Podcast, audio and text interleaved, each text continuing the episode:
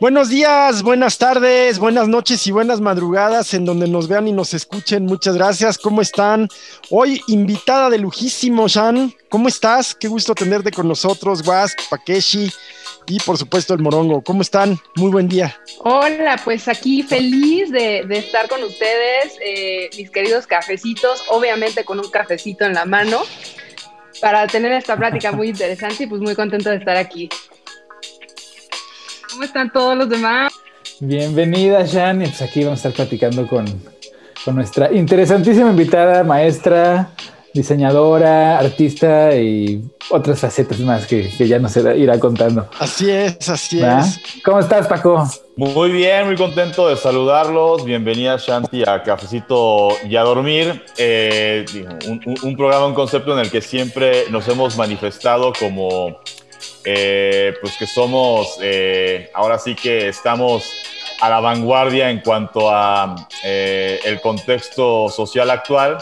Sin embargo, bueno, pues cuando no tenemos una invitada o panelista mujer, pues evidentemente uno se vuelve sujeto a crítica de que esto no sea así y pues estamos muy contentos porque pues con tu llegada pues vamos a tener otro punto de vista que, de repente, pues por muy plurales que seamos los cuatro que estamos aquí, pues sí que nos hacía falta.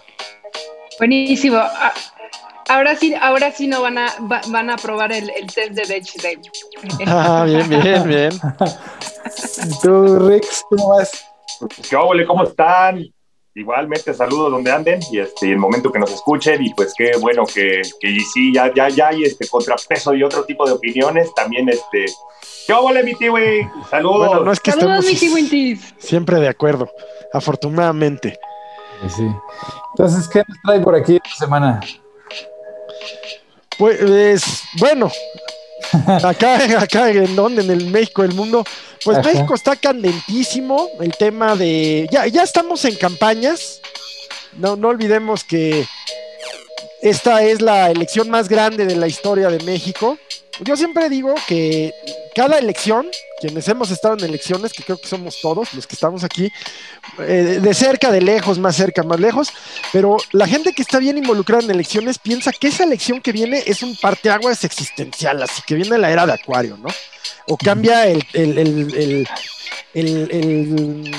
técnico de la selección. Y pues no, esta es importante pues porque es muchísimo, o sea, se juegan muchísimos, muchísimos cargos casi 20 mil cargos, 15 gubernaturas, toda la Cámara de Diputados, y ahí está la importancia, pero también todos los ayuntamientos, congresos locales, en fin, un chorro de cosas.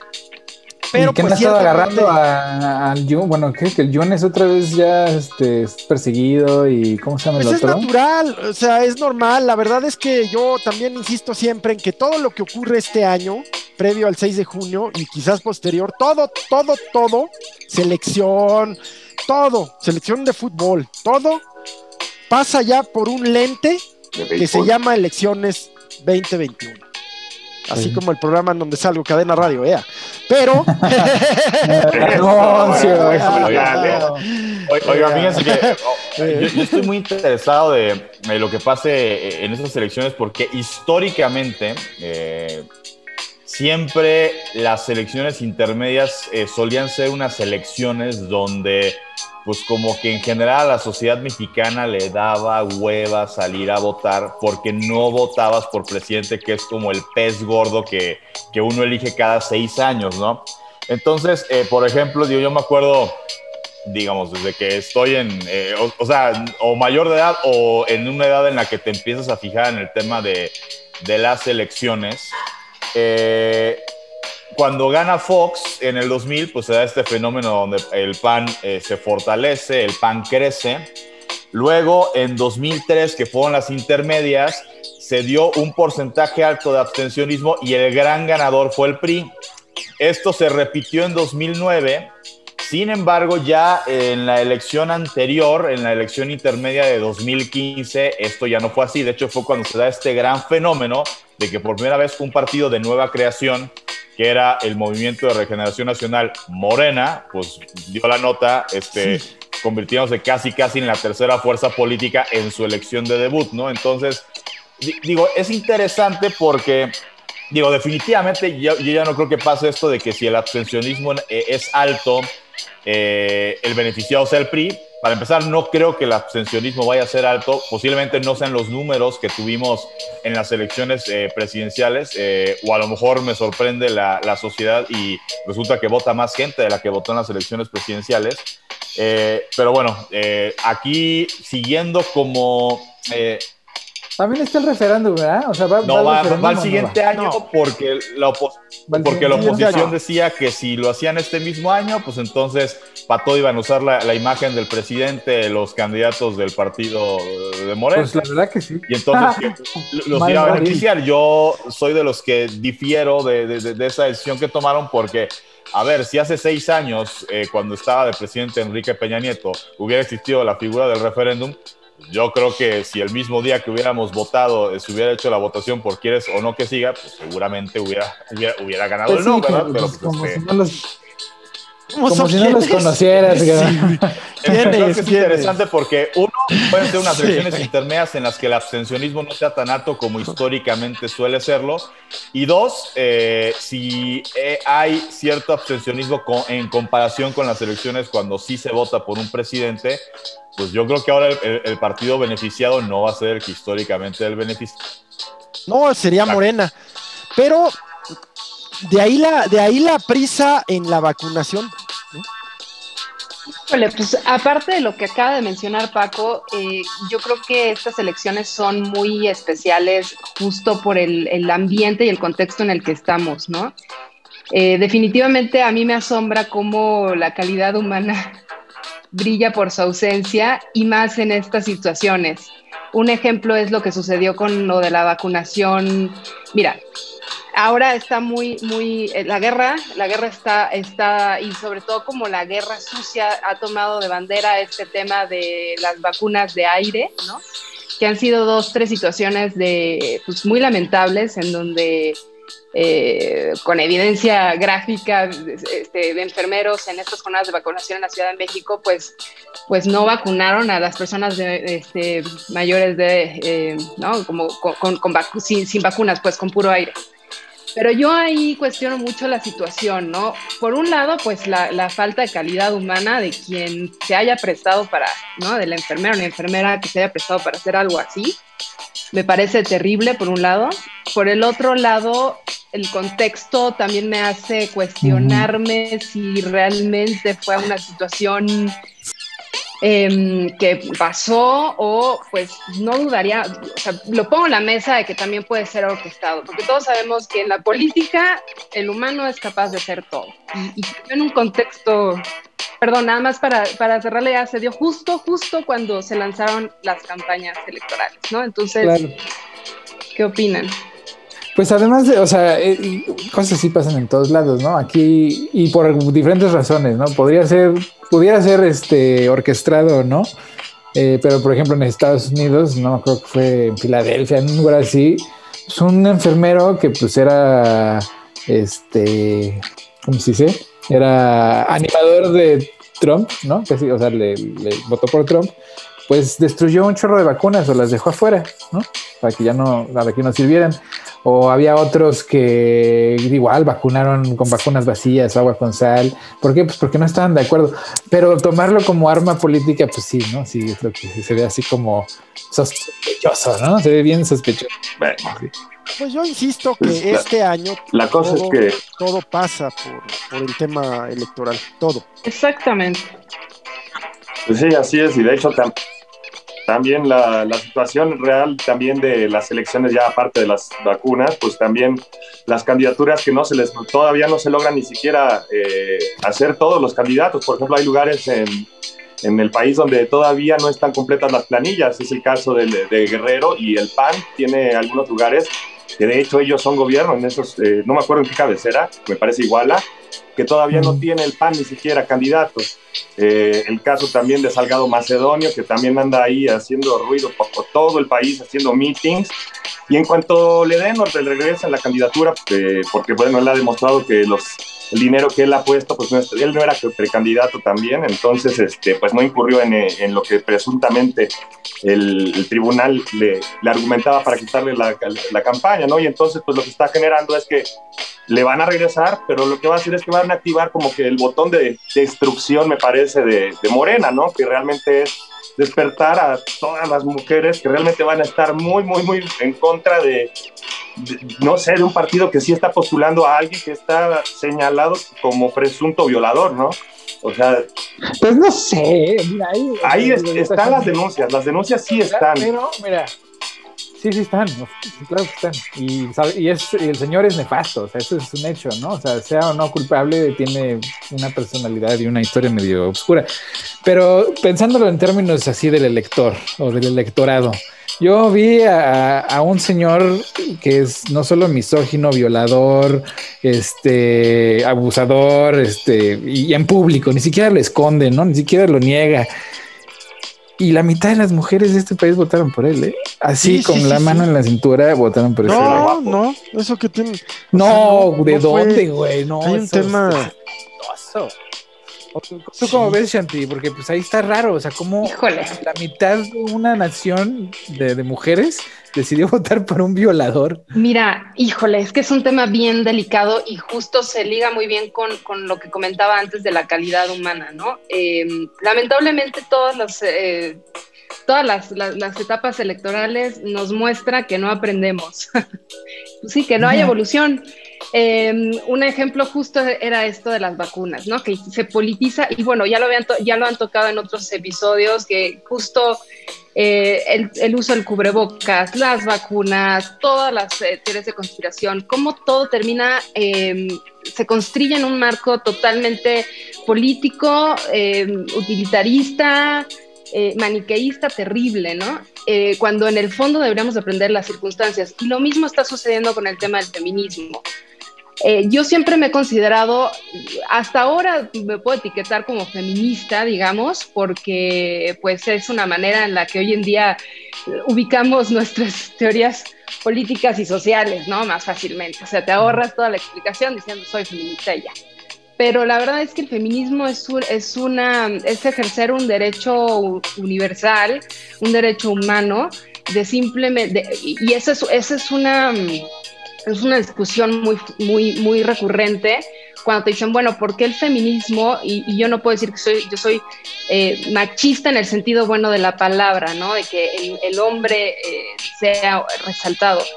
No, el feminismo es simplemente em, eh, retomar o más bien construir los derechos humanos respecto al trato específico en, en cuestión de género de la mujer. Y la equidad no es una cuestión de equidad biológica, es una cuestión de equidad civil, tener los mismos derechos y las mismas oportunidades que cualquier otro ser humano. Entonces, es, por eso que la etiqueta del feminismo este, está debajo de ese paraguas, ¿no? De, de, una lucha de derechos. Ahora, hoy en día eh, fue tristísimo lo que pasó el 8 de marzo este, pasado, ¿no? Por un lado, hay una lucha muy importante, hay mucho coraje, hay mucho enojo, porque ha habido mucho abuso. Ha habido mucho abuso y es una realidad. Sí, sí. Entonces, em, es, todos sabemos que siempre se ha dicho, si, si una mujer ha sido violada o perpetuada sexualmente, lo peor que te puede pasar es ir al Ministerio Público porque te va a ir peor, en el sentido no que te violen, pero no hay un no hay un tacto, no hay una conciencia que estás tratando con una víctima que acaba de sufrir una situación muy fuerte, traumática, emocional y física, y, todo el trato en el sistema judicial es terrible, ¿no? Entonces, em, eso ha provocado mucho enojo, tanto enojo como estas mujeres que van y tomaron la, la, la CNDH, ¿no? O sea, hay mucho enojo en la población.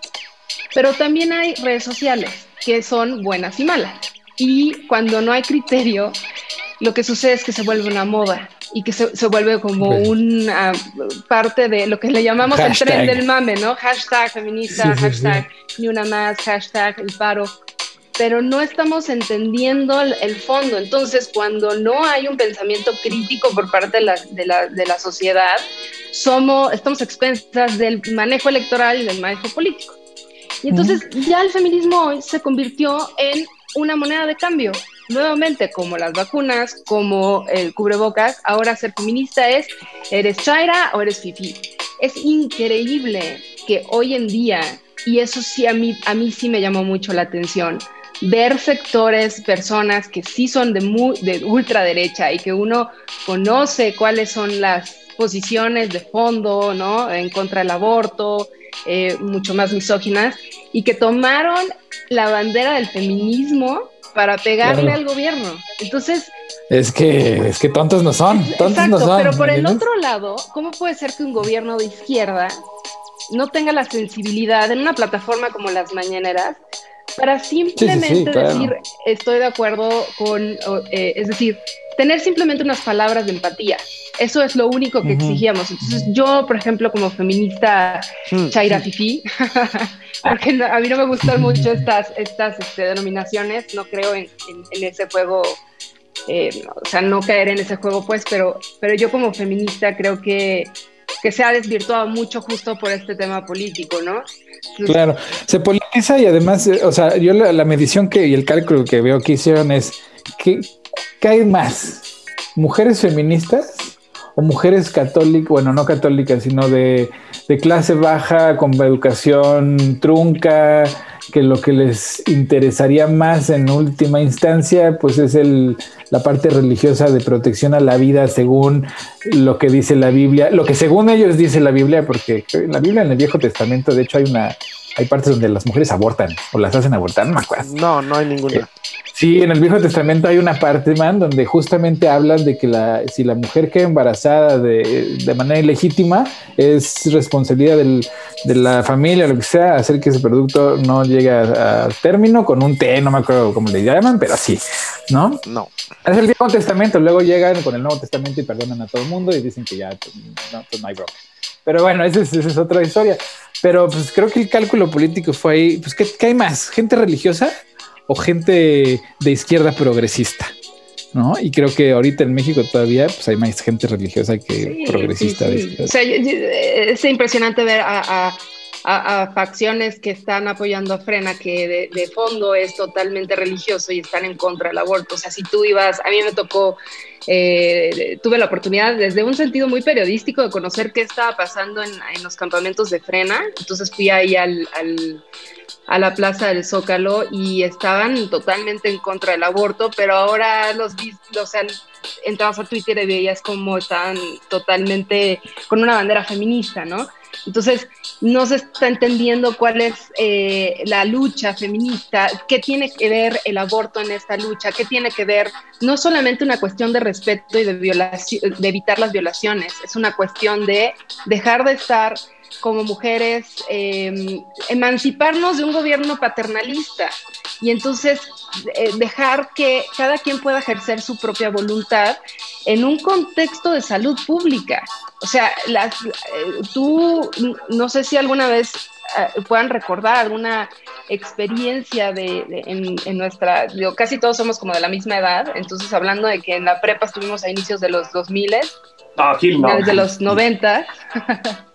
bueno, pero pues, redondeale unas este, siete años. pero recuerden si alguna de sus compañeras tuvo, o sea, se realizó algún un aborto en esa época, era algo que no podía hablarse, era, un secreto, e incluso si los directivos de la escuela lo sabían, te corrían, ¿no? Y era un gran escándalo.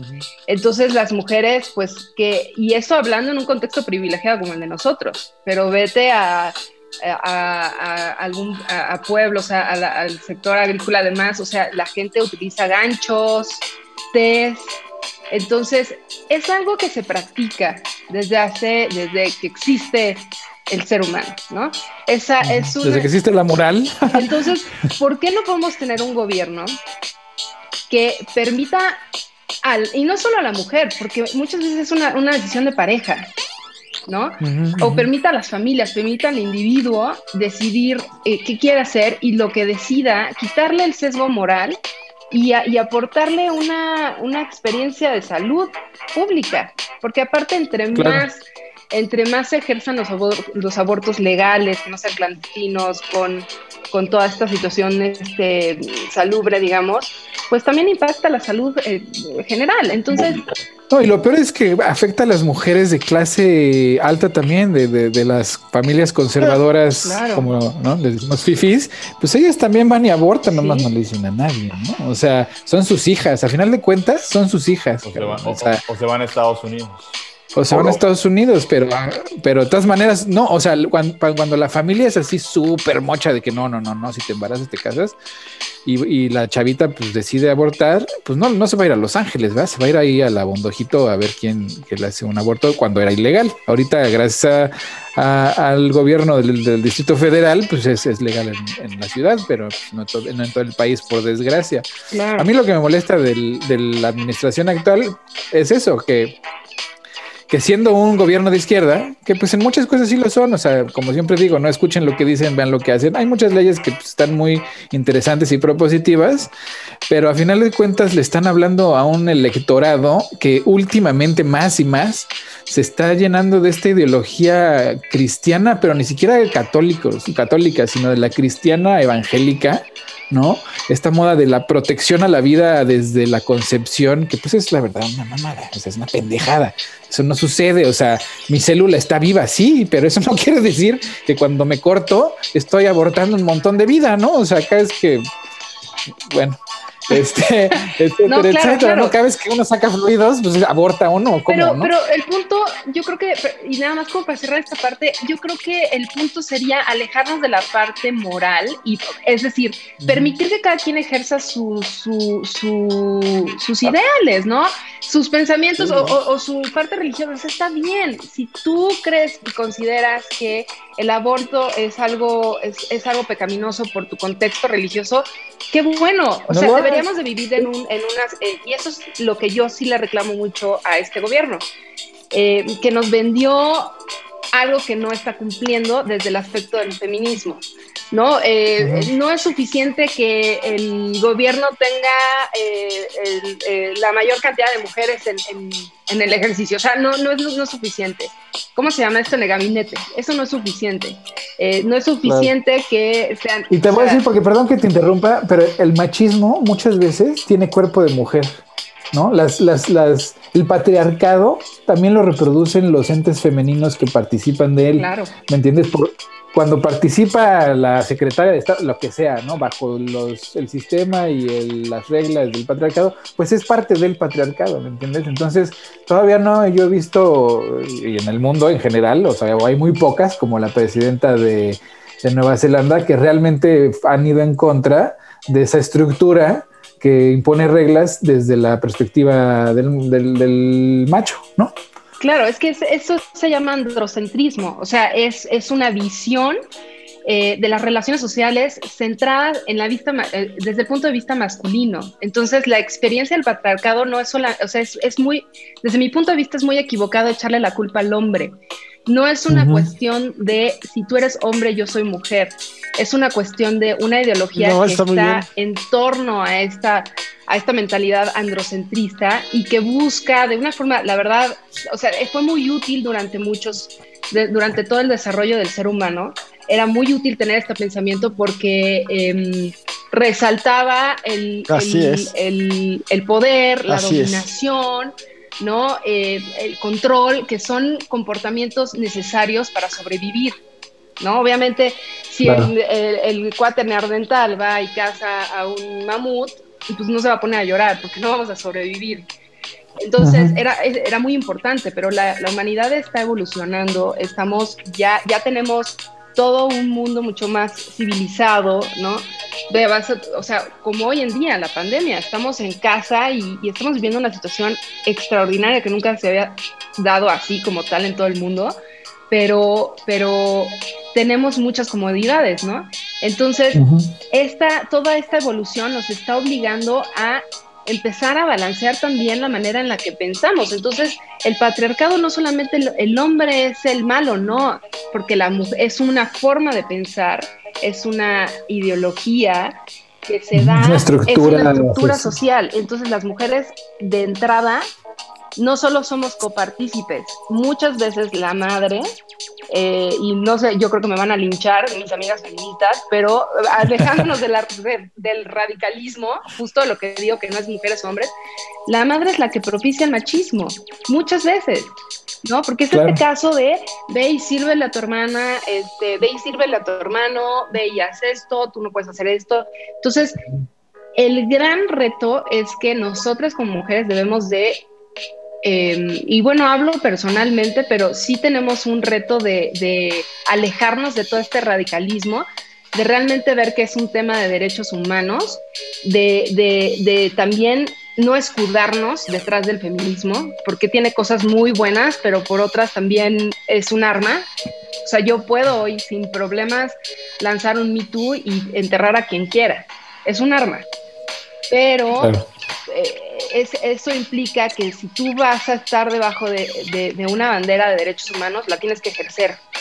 Y eso es ese pensamiento crítico que lamentablemente hay poco, pero bueno, se está desarrollando y que el gobierno, pues yo sí reclamo esa parte, ¿no? Ya falta empatía, qué lástima, y regresando al tema electoral, hicimos como una super curva así, uh, pero, pero, este, si es un gobierno de izquierda, em, que tenga sus, con tintes de sus deudas ahí con, con grupos importantes religiosos está bien, pero un poco de empatía en la mañanera no le hubiera hecho daño a nadie. Y hubiera evitado muchos problemas. Exactamente, y esa es la cuestión que a veces la caga porque pues se le olvida que no nada más gobierna para los pobres, ¿no? O sea, sí, que bueno, que bueno, los pobres necesitan mucho apoyo en México porque son un chingo, un chingo, o sea, a mí me da terror, o sea, pensar lo que, lo que hubiera sido otros seis años del PRI o el PAN, porque según yo, en mi perspectiva y, con las pruebas históricas, pues hubiera estado mucho peor. Imagínate la pandemia con el PRI, cabrón, inyectándote agua con sal. No, ¿de, qué, estás hablando? Ya, digo, ya, nos hubiéramos endeudado como para otros. Exacto, güey. Pero todo el mundo ya estaría vacunado. Pues, no, no, más bien tendrías acceso a las vacunas a través de una tranza y, alguien ya hubiera hecho negocio también, eh, o sea, e, eso, o sea, habría, un, habría un rico nuevo. y además tampoco México estaría con los estándares de internacionales, no le hubieran bajado la calificación y de entrada no tendríamos estos. Pero eso es buena noticia, esa es buena noticia, güey. ¿Sabes por qué? Porque mira, las casas calificadoras, no sé si te acuerdas del 2008, güey, pero resulta ser que las casas calificadoras estaban en contubernio con las casas de bolsa y con las agencias de bolsa para calificar a los, a los, a los productos de deuda como, como seguros ¿no? Cuando tenían pura basura, güey. ¿Por qué? Porque son, porque las que pagan, los que le pagan a estas eh, calificadoras, pues es las agencias de casa de bolsa, güey. Pues sí, Entonces, por supuesto, cuando vas en contra, güey, güey, güey,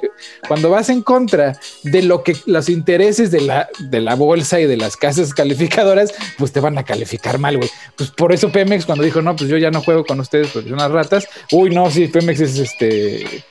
Me bajan la comunista, cabrón. Sí, si quieres, pero en el 2008 valió verga, ¿eh? Pues sobre lo que decías de, que no, no, gobierna, no gobierna para todos, pues ¿qué, qué, te parece que les niega las vacunas a los médicos privados? es lo que te digo, gobierna para los pobres, que sí. eso se va a replicar con los profesores. Van a vacunar a los de a los del sector público, que pues no, no, no somos menos profesores los de los Pues no, pero ahora, ahora hay una cosa ahí, güey. O sea, recursos, ¿no? O sea, ¿cuántos recursos tiene México? ¿A quién lo ¿Cuál es la prioridad o a quién Yo creo que la prioridad es la gente. Claro, la Esa es la prioridad. Van a votar por ti. Y estarlas dividiendo, excluyendo, pues eh, me parece que la prioridad es política, por supuesto. Claro, pues sí, o sea, ¿quién va a votar Esa es la prioridad. La prioridad debiera ser la gente, la gente en general. Yo para, este, eh, digo, de todos los temas que se han eh, tocado, digo, rápidamente, sobre lo que decía Gil del tema de la velocidad que se está poniendo por el tema de las vacunas. Digo, yo creo que históricamente eso es algo, eh, digo, político y sobre todo muy mexicano que me remonta a la época cuando uno era estudiante, que cuando ya sabes que el trabajo que te avisaron que tenías un mes para hacerlo es la semana que entra la entrega, la última semana le metes toda la velocidad, te organizas con tus cuates de, a ver, tú haces esta parte, yo esta parte, y te lo mandamos todo a este que es el que lo va a juntar y le va a dar formato y la letra y bonito y bla, bla, bla. A mí siempre me tocaba hacer eso, güey. Yo, creo que, yo, yo, creo que pasa con, este, digo, con el tema, este, pues sí, de, de meterle velocidad al tema de, de, las vacunas, digo, en el caso particular de México, y, y no es nada más con este gobierno, creo que otros gobiernos también, cuando se viene ya el momento en el que me va a caer la guadaña o me van a levantar la mano otros tres, seis años, es cuando pues le empiezan a meter velocidad a las cosas, ¿no? Eh, del tema feminista sí, lo, lo, lo, he externado en otra ocasión, sí creo que, que, que en el tema del discurso ha faltado eh, un poco más de empatía o mucha más empatía de parte del presidente eh, López Obrador, digo, su discurso ya lo conocemos y, desde la campaña, cuando de repente en entrevistas, y, digo, y campaña me refiero la de, la de 2012 eh, o la de 2018 o incluso desde 2006, siempre en temas polémicos donde evidentemente en el fondo, pues seguramente su idea es que él no está de acuerdo, siempre se sale por ese tema de pues hay que preguntarle, o sea, que, que la consulta, que el Congreso delibere, etcétera, etcétera. Eh, porque claramente, digo, siendo un líder de izquierda, el que seas de izquierda no quiere decir que no puedas tener una parte conservadora, así como cuando eres de derecha, no quiere decir que no puedas tener un lado progresista. Exactamente. Eh, vaya, no todos los que son de derecha está, son homofóbicos, no todos los que eh, son de derecha están en contra del aborto, no todos claro. los que son de izquierda están a favor, están, están a favor de estas cosas, ¿no? Y además, eh, perdón, yo no creo que el aborto sea un tema electoral este año. O sea, yo no. tengo mis convicciones, soy contrario, pero no es tema este año. Ya trascendió, ya es el tema feminista. Que por otro lado no se está entendiendo. O sea, les quieren hablar como les han hablado siempre en el viejo lenguaje, todos, todos, Morena, Pripan, todos, no están entendiendo ni a los jóvenes ni a las mujeres, no, más allá de feministas. Es ese, es ese cambio de guardia que no se está dando. Tal que se cual. está dando, se está dando así, pues porque se están muriendo, ¿no? Ya se murió el príncipe. Por eso el éxito de Samuel García en Nuevo León. Claro.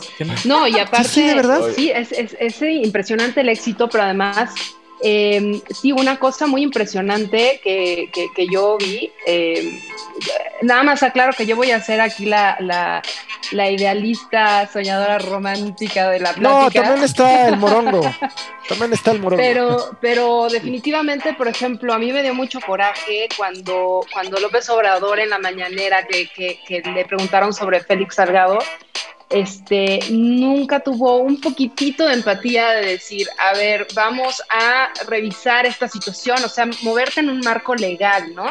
Y entonces luego, luego lo que hizo fue meterlo en un tema este, de la oposición.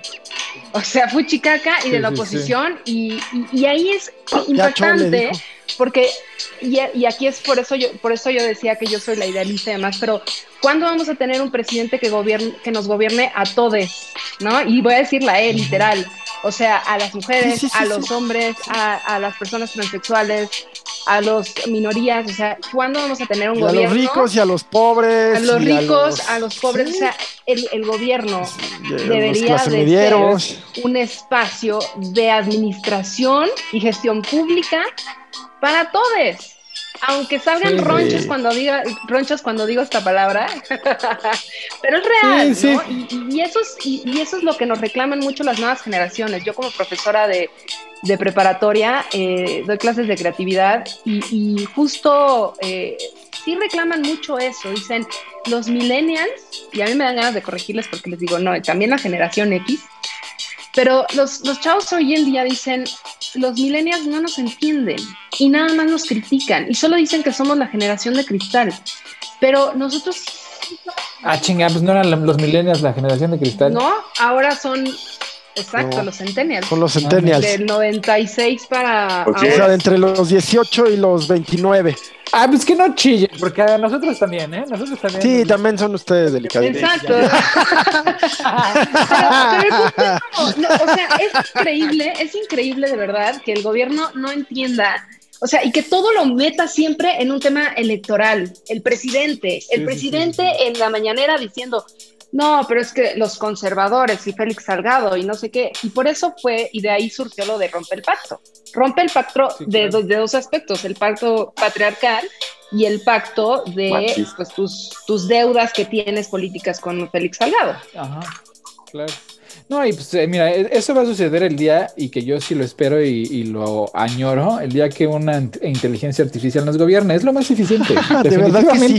De verdad que sí. Pues de, eso íbamos a hablar, ¿no? Proyecto Venus. Sí, sí, sí, pero, pero estamos en el medio tiempo, entonces va Paco. Y después regresamos con los NFTs. Bueno, y en general el tema criptomonedas y criptovida, ¿no? Exacto. Pues vas, Paco. Perfecto, pues eh, ah, vamos a platicar, digo, eh, tiene que ver este con, eh, no, no, con deportes como tal, sino con los deportes, con los esports y más enfocado al tema, pues justamente de lo que hablábamos de, de, la cuestión de las vacunas. Y es que esta semana se dio el caso de que arrestaron a un subcampeón de FIFA, de FIFA me refiero al juego de video de FIFA, de esports, por intentar vacunarse fraudulentamente fue con un amigo suyo, eh, eh, se hicieron pasar por personas de la tercera edad para recibir la vacuna eh, COVID esta semana. Y bueno, pues se trata de Cristian Alberto Nieva Gómez y Rubén Morales Cerecero. Cristian Alberto Nieva es brand manager de esports Latinoamérica y el caso de Rubén Morales Cerecero, pues es subcampeón de este famoso juego de eSport. Aquí, eh, digo, lo que me llama poderosamente la atención es, eh, pues digo, la falta de, eh, digo, aparte de la falta de madre, ¿no? De, quererle quitar el lugar a una persona de la o sea, porque aquí ni siquiera estamos hablando de gente que tiene 50 y que a lo mejor pues ya te pintas el pelo de blanco y ya hace el gatazo de que tienes, no, no, o sea, un chavo de nuestra edad, así, tratando de hacerse pasar por alguien de la tercera edad, este, se me hace pues, no tener eh, nada de madre en ese aspecto. Sí, no. y, porque, y porque además, digo, si, si, hay mucha prisa, me, me, me, consta, este, conozco gente que ahorita, en el contexto actual, eh, ya sin Trump en el poder en Estados Unidos, en Estados Unidos, eh, HEB, CBS, Walgreens están dando citas para que te vayas a vacunar y la gran mayoría de estas farmacéuticas no están haciendo un filtro en el sentido de que, así como aquí tienes que poner tu CURP, allá no están de que, a ver, tu security... Eh, social security. Social security number. no, o sea, si, o sea, tú como mexicano puedes pagar tu boleto de avión, irte a Texas, California, Nevada, Nueva York, eh, donde consigas cita, vas y te vacunas y pues no lo están viendo allá. O sea, incluso para Estados Unidos está siendo como un tema de bienvenido el turismo, aunque sea turismo de vacuna. No lo hagan, no lo hagan, te van a contagiar nomás. Sí, está peor. Eh, eh, sí, sí, entonces, bueno, si tenía mucha prisa, pues yo creo que si fuiste campeón de, de, de eSports, pues yo creo que sí te, Oye, te alcanza para pagar un boletito, este, un boleto caro si quieres, pero pues, para irte pues, a algún lugar de Estados Unidos. Pero en este sentido, esos chavos lo hicieron más, yo creo que por llamar la atención, ¿no? Que realmente por querer. O sea, primero que nada, eh, son de la población con menos riesgo. Para continuar, vaya, no hay razón de hacer esto. Esto es como realmente solo llamar la atención, ¿no? Es más mediático que realmente el hecho de que los chavos realmente hubieran ah, incluso necesitado hacerlo. pero, imagínate que los vacunan. O sea, o, sea imagínate que los vacunan. ¿Y qué consecuencias tuvo o qué? No, pues eh, eh, los detuvieron y pues este, se les va, o sea, están vinculados a procesos, digo ya, ustedes entienden mejor de eso que yo seguramente, el vinculado a proceso, no sé si pues quede en una, en una multita, ya qué chistoso, este, los corrieron, no, lo vuelvas a hacer, o este, si, si vaya a haber este, algún tema más fuerte contra estas dos contra estos dos personajes, pero pues sí, digo, de, de, pésimo gusto, eh, falta de tacto. Digo, e, es, como también la, como la gente, este, antes de entrar a otros temas de deportes, es como de repente uno en, sus redes sociales tiene amigos que, que hombre, ya están eh, logrando esto de irse a, a, vacunar este, a Estados Unidos. O sea, está bien, si tienes los recursos para hacerlo, está bien. Yo, yo creo que eh, finalmente es una forma de si tienes los recursos para hacerlo y lo quieres hacer, eh, yo lo vería como, por ejemplo, si yo lo, si, si yo lo hago, hombre, le quito una preocupación o, eh, eh, al, gobierno, ¿no? A la 4T de, por mí ya no te preocupes, preocúpate por alguien que verdaderamente, pues sí, no tiene de otra más que pues esperar a que le toque. Porque acuérdate que los virus son bien cabrones y lo que pasa es que como la vacuna no es cura, ¿no? Tú cuando vas a Estados Unidos en el avión y llegas a estos lugares donde lo hacen, que son los peores, porque es Texas, Luisiana, Florida, que es así el el hervidero, así donde están todos los contagios más cabrones. Sí. Pues vas ahí, te contagias, te vacunas, pero no es cura, güey. Pues ya regresas con una variante de virus que quién sabe, te enfermas, te mueres o no, ¿no? Sí. La vacuna, pues ya valió madre, güey, porque de todas maneras la segunda dosis, pues no te la vas a poner porque no te van a dar, o no te vas a regresar en, ¿cuánto? ¿21 días a la segunda? Es que es de privilegio irte a Estados Unidos a vacunar y sería quedarte allá o, buscar una, sola dosis. Yo, yo también creo que la gente que se pueda vacunar, que lo haga. O sea, sí creo que entre más vacunas, gente vacunada haya mejor.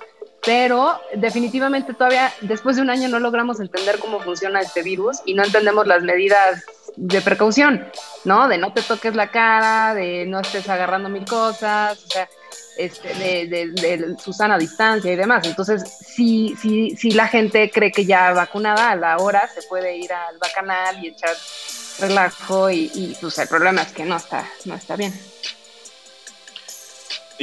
Eh, eh, en otra nota eh, de deportes, bueno, esta semana se dio a conocer el pasado 6 de abril, hubo una votación de la Asamblea de la Cooperativa Cruz Azul eh, o votación de la Asamblea de la Cooperativa Cruz Azul, y ahorita explico por qué las comillas, donde eh, Víctor Velázquez, eh, quien por el Comité de Vigilancia venía fungiendo como el presidente interino de, Cruz Azul, pues ha sido ratificado como el nuevo pues, presidente que encabeza la cooperativa de Cruz Azul.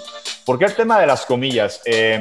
Hay una disputa interna, ¿no? Sabemos todo el escándalo que se destapó donde presuntamente eh, Guillermo Álvarez, Billy Álvarez, eh, durante muchos años el presidente de la cooperativa, eh, pues se le levantaron este, acusaciones de, corrupción, de desviación ilícita de recursos, enriquecimiento ilícito, etcétera, que además eso ya está tipificado en la nueva administración como delincuencia organizada, eso antes no ocurría.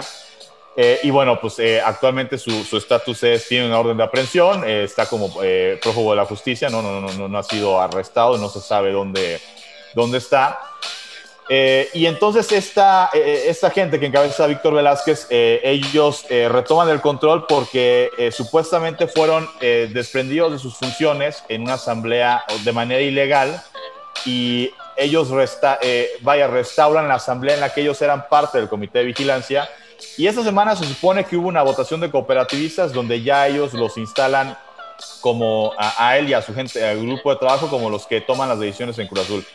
Hay otro grupo de cooperativistas que también en este tema de la, de la polarización, así como el tema Chayo Fifi, pues es, ahora en, en, la cooperativa Cruz Azul hay pro-Billy y los anti-Billy. Eh, bueno, a los que se les acusa de ser pro-Billy, eh, ellos hicieron una asamblea todavía eh, a finales del año pasado donde instalaron un comité de vigilancia. Sin embargo, un juez le consiguió un amparo a los que ahorita son los que están tomando las decisiones y pues no les han podido eh, restaurar sus derechos. ¿Qué, pasa con Cruz Azul? En Cruz Azul eh, los, eh, tiene que votar más del de, 50% de cooperativistas, que tiene que ser como por, por, ahí unos 700 cooperativistas, si no me equivoco, para que alguien tenga eh, vaya, para que una eh, asamblea sea, sea, legítima. Se supone que esa asamblea que acaba de ocurrir no cuenta con esas condiciones.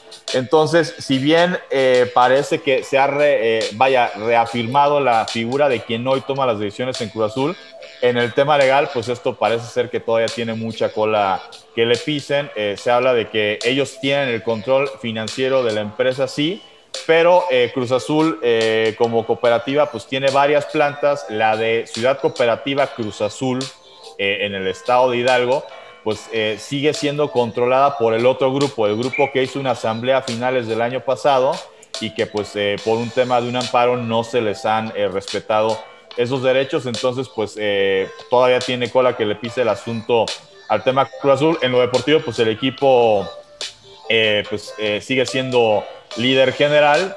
eh, a pesar de que tuvo un debut este, muy decepcionante en CONCACAF, donde empató 0-0 con el modesto Arcayé de Haití en República Dominicana, porque los equipos de Haití están, no pueden jugar de local durante un año porque en la final de su torneo local eh, pues hubo balazos, hubo muertos, ah, el campeón se decidió en la mesa y la FIFA y la CONCACAF dicen, bueno, nada más te, te, veto de jugar en tu país, yo creo que el castigo tendría que haber sido mucho más ejemplar, este, eh, más ejemplar me refiero, Haití tendría que estar suspendido ahorita de cualquier competición internacional. Este, digo, si a México en su momento por alterar actas de nacimiento lo dejaron fuera de Copa del Mundo, lo dejaron fuera de Juegos Olímpicos, eh, pero no se murió nadie, pues aquí si hay muertos, pues yo sí tendría que haber sido mucho más enérgico eh, el, castigo de parte de FIFA y de CONCACAF. pero bueno, ese es el tema de la novela con el conjunto de Cruz Azul, que afortunadamente en lo deportivo no está afectando al equipo de fútbol, pero pues sí. Pues sí, a ver si ya ganan una, cabrón, no mames. Sí, no, que incluso muchos dicen, donde ganen con esta directiva actual, pues la gente va a decir, no, pues ven, el problema sí era Se rompió la maldición. Y, que, y, que se, y que se queden los que están actualmente tomando las decisiones en el equipo de la Noria. En el Oye, Paco, y además eh, viene un documental, ¿no? Sobre, sobre este tema de Billy Álvarez, ¿no? De la máquina. Este, sí, digo, a, ver qué dicen. Eh, pues, pues sí se habla de que se está. un rumor, ¿verdad?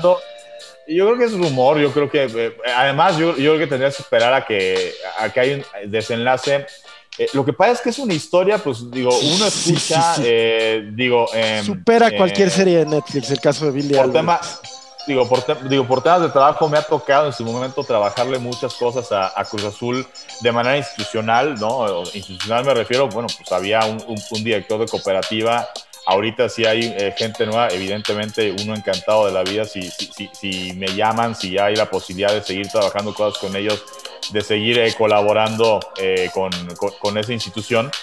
Eh, y bueno, uno escucha muchas cosas, ¿no? temas de, de, grillas internas. el, vaya, la, persona de, Billy Álvarez, las veces que me tocó tratarlo, sí, todo, de, todo lo que se le está acusando, me resulta pues casi imposible creer que, que, que, verdaderamente haya, haya tenido la, la, malicia para hacer todo eso sí que tuvo gente, se rodeó de gente que no puedo decir lo mismo en cuanto a que no tengan la malicia. O sea, sí, sí tuvo gente que, que lo asesoraba o gente, o gente a la que le delegó poder que pues sí difícilmente creo, o vaya, me, cuesta trabajo no creer que sí sean culpables de lo que se les está acusando.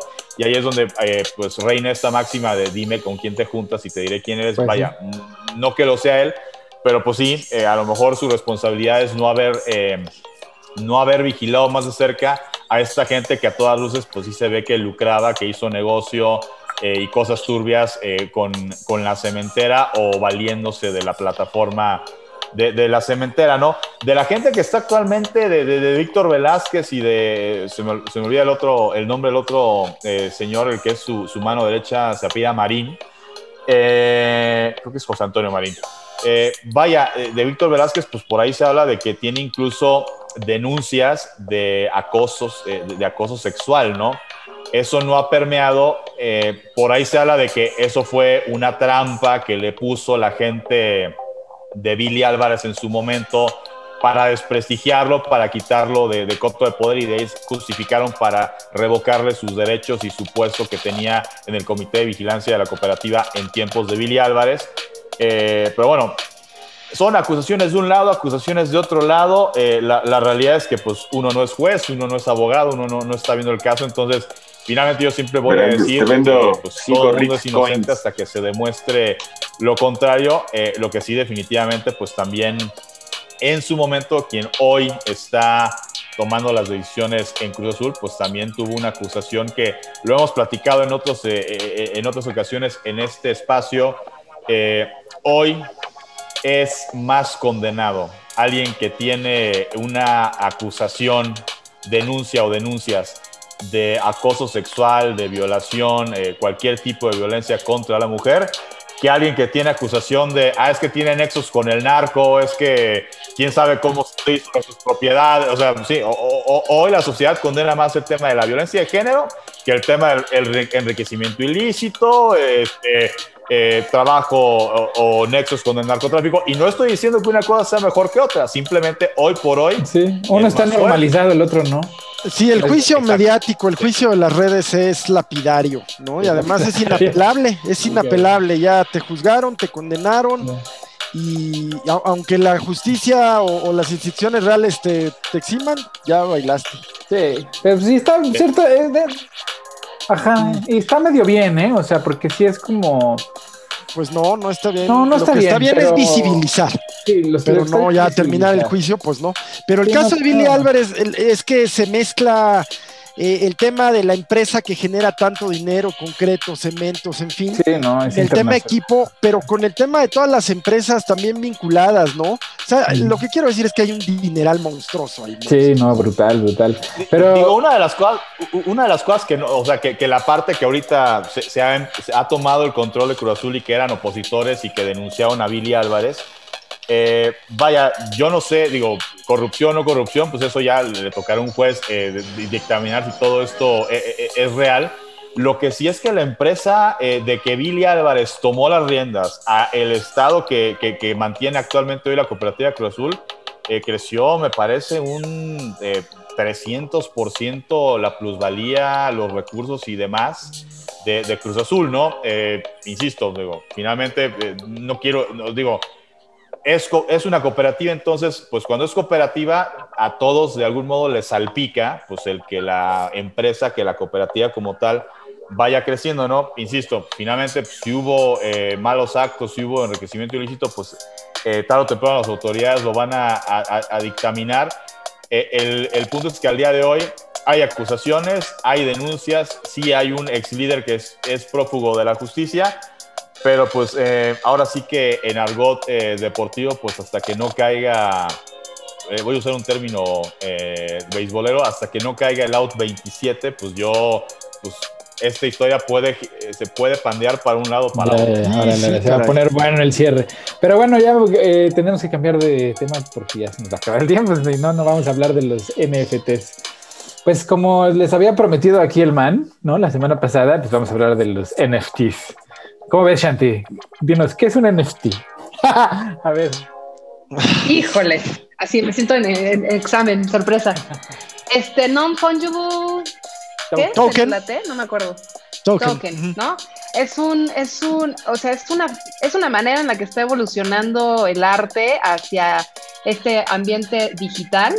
Entonces, em, pensemos en un JPG, en un archivo de imagen, ¿no? En un archivo de imagen en tu computadora un archivo de imagen JPG es un archivo que todo tiene imagen, o un PNG que tiene el fondo transparente, o un GIF que se mueve, tiene una animación cortita, puede ser un video, demás. Entonces, eh, normalmente el arte funciona digital, eh, tiene un mercado en lo físico. Tú lo imprimes, eh, o sea, siempre es en lo físico, ¿no? Es una impresión y demás. Hoy eh, o puedes comprar archivos digitales, pero van a, se pueden reproducir, ¿no? Tienes, por ejemplo, yo te puedo vender una ilustración mía eh, que sea totalmente digital, pero este, tú no sabes si ese, eh, el tema es que no es único. Con los NFTs, tú compras el archivo como si tú compras el certificado de autenticidad, tal cual. O sea, las obras, las pinturas, cuando tienen más valores, cuando tú compras el, certificado de autenticidad. Y en este caso, estás comprando el archivo original y único.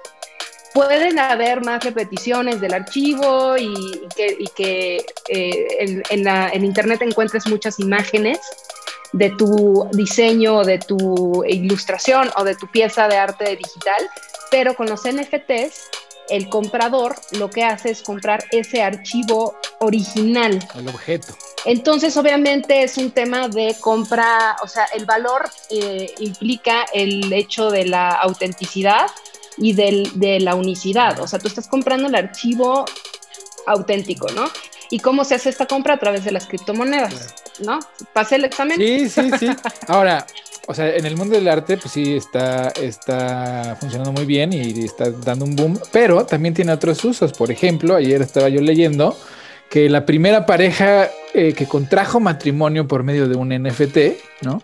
Este, y es, eh, perdón, eh, una pareja contrajo matrimonio a través de un NFT. Lo que quiere decir es que como el NFT es un contrato, a final de cuentas, ese código único, irrepetible e irreemplazable que hace de ese archivo un objeto, o sea, legalmente es un, objeto físico, a, pesar de que es un archivo, digo, es un objeto digital, para efectos este, prácticos de comerciales es un objeto físico.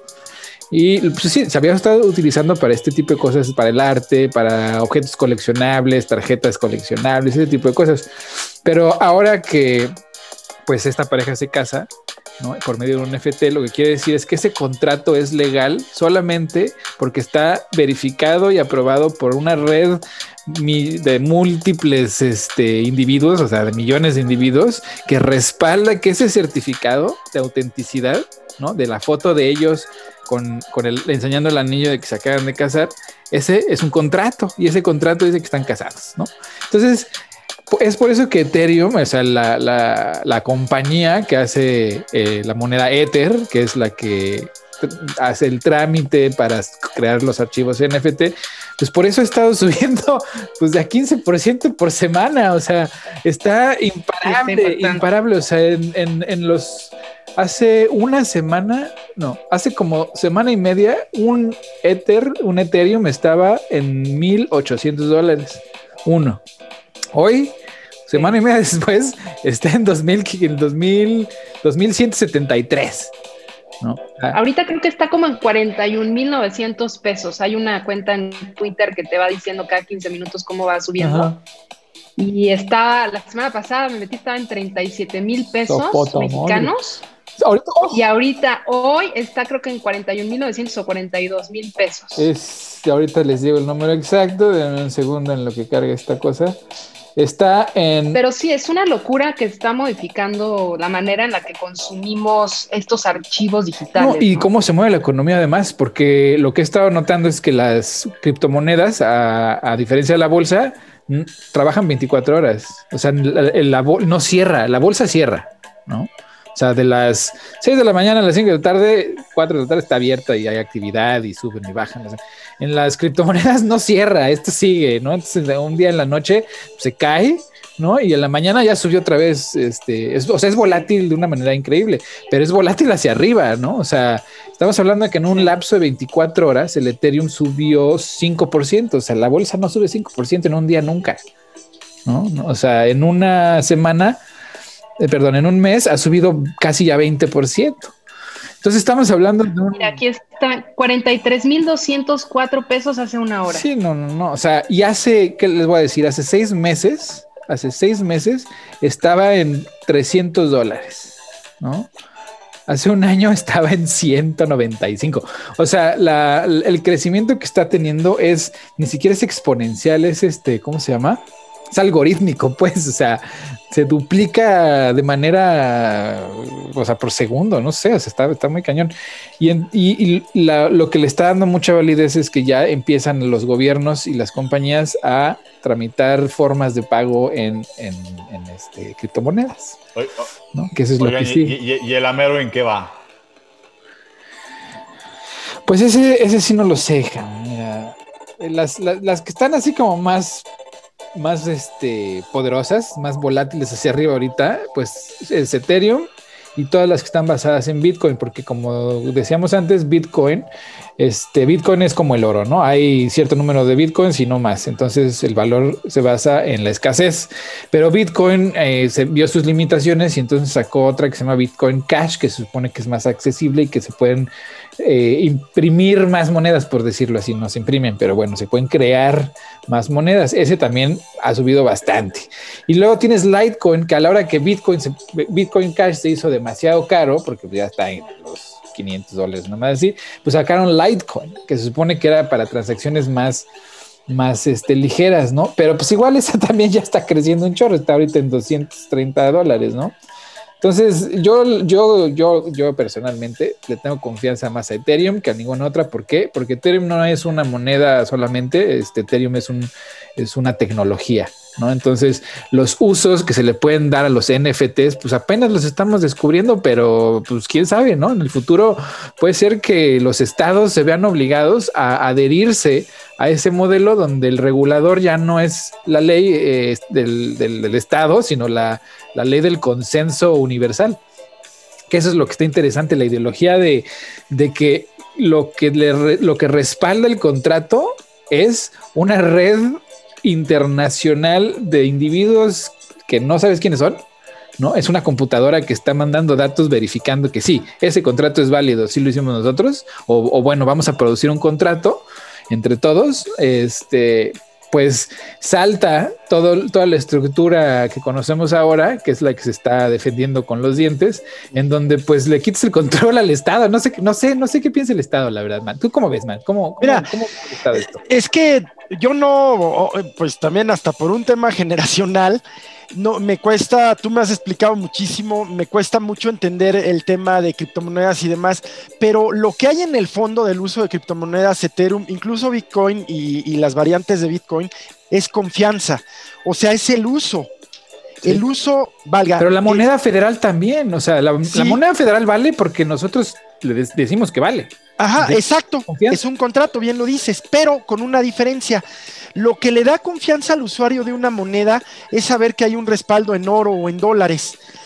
Y lo que le da confianza al usuario de una criptomoneda es simplemente que esa criptomoneda se está usando. Mientras más se use, más vale. Sí por la demanda, por supuesto, sí por la escasez, pero también porque la confianza en su uso crece. El, uso del contrato justo como instrumento de confianza, pues es, es, más exacto que antes, ¿no? Y como lo hace una máquina, pues hay poco margen a que, a que la máquina quiera abusar. Eh, ¿Habrá manera de abusar? Pues espero que no, pero el ser humano es así. Sí, sí, sí. Ah, es, que, la confianza también está respaldada en este tema de, la minería, ¿no? De, toda la infraestructura. Ándale. Eh, de toda la infraestructura de hardware que está, que está em, manteniendo la criptomoneda en una seguridad total y que tú tienes acceso único, tú eres la única persona que puedes tener acceso a tu cartera y de hecho se, se, se, mm, pide que, que, tengas las, las, contraseñas en papel. O sea, la mejor manera de tener la seguridad de tu cuenta es en papel, es analógicamente, pero bueno, pues, en cuanto a lo que dices de la confianza, creo que se respalda mucho en esta ingeniería que hay detrás, ¿no? Claro, que es, ahí donde Ethereum es más valioso que el Bitcoin porque es una tecnología que se dedica, o sea, la tecnología de Ethereum lo único que hace es crear contratos y administrar contratos, o sea, yo cuando quiero crear un NFT le digo a Ethereum, ¿sabes qué? Este archivo JPG, MP4, lo que sea, ¿no? Lo quiero hacer un NFT. Entonces Ethereum me dice, ábrale cámara, deja contacto a toda mi red, a ver quién cacha este, tu, tu contrato. Ya depende de cuánto le quieras invertir, ¿no? Pero lo hacen microsegundos, ¿verdad? Exacto, depende de cuánto lo quieres invertir, se tarda segundos o se puede tardar semanas. ¿no? ¿Ah, sí? Porque sí, sí, si no tienes dinero, pues sabes que ahorita ah. un del de microsegundo te cuesta ahorita 200 dólares, un, o un contrato. Pero si no tengo 200 dólares, tengo 50, pues el contrato, la creación del contrato, o sea, el intercambio de bits entre computadoras va a ser muy lento y se va a tardar 4, 5, 6, 7 días, no sé, no sé qué tan ocupados estén los servidores. No, pero igual se crea. Entonces, el negocio de Ethereum es ni siquiera es un negocio que Ethereum eh, sea propietario de las ganancias. El usuario que tiene una computadora o una bodega llena de computadoras haciendo este intercambio de información, de datos, verificando y creando, mina Ethereum. sí, sí, o sea, cada vez que hace una operación le dan centavitos, centavitos. Sí, sí, sí, Al grado que cada computadora puede sacar alrededor de 500 dólares al mes, menos los costos de electricidad.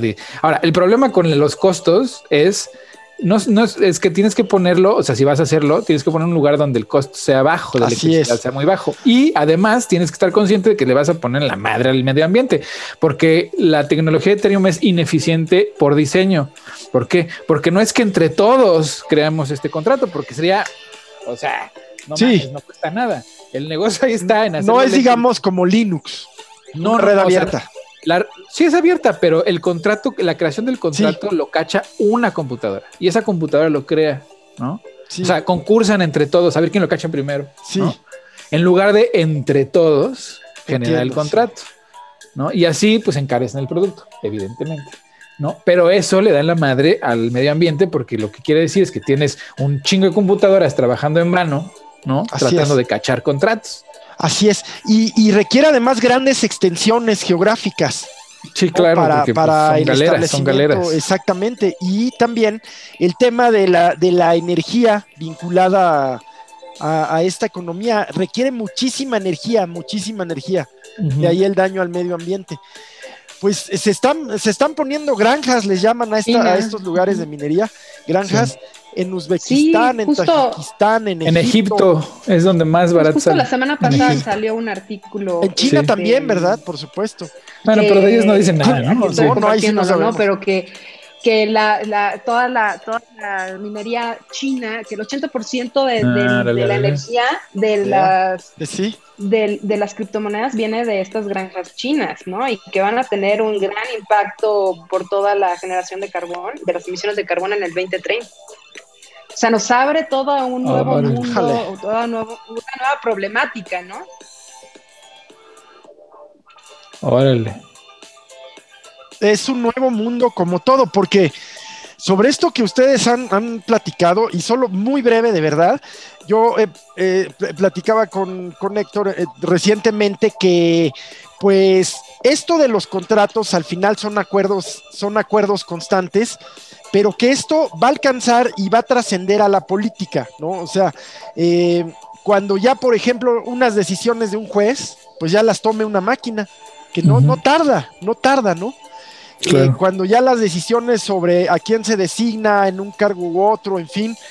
Eh, y es ahí justamente, mira, yo hace años, cuando vivía en México y era consultor del gobierno, me puse, me, dieron la tarea de ir a Hacienda a automatizar ciertos procesos y me di cuenta, ¿no? En el proceso del intento de automatización, que el problema no es el proceso, ¿no? el problema es la gente, ¿por qué? Porque el proceso es perfecto, en papel, en papel pues, se ve poca madre.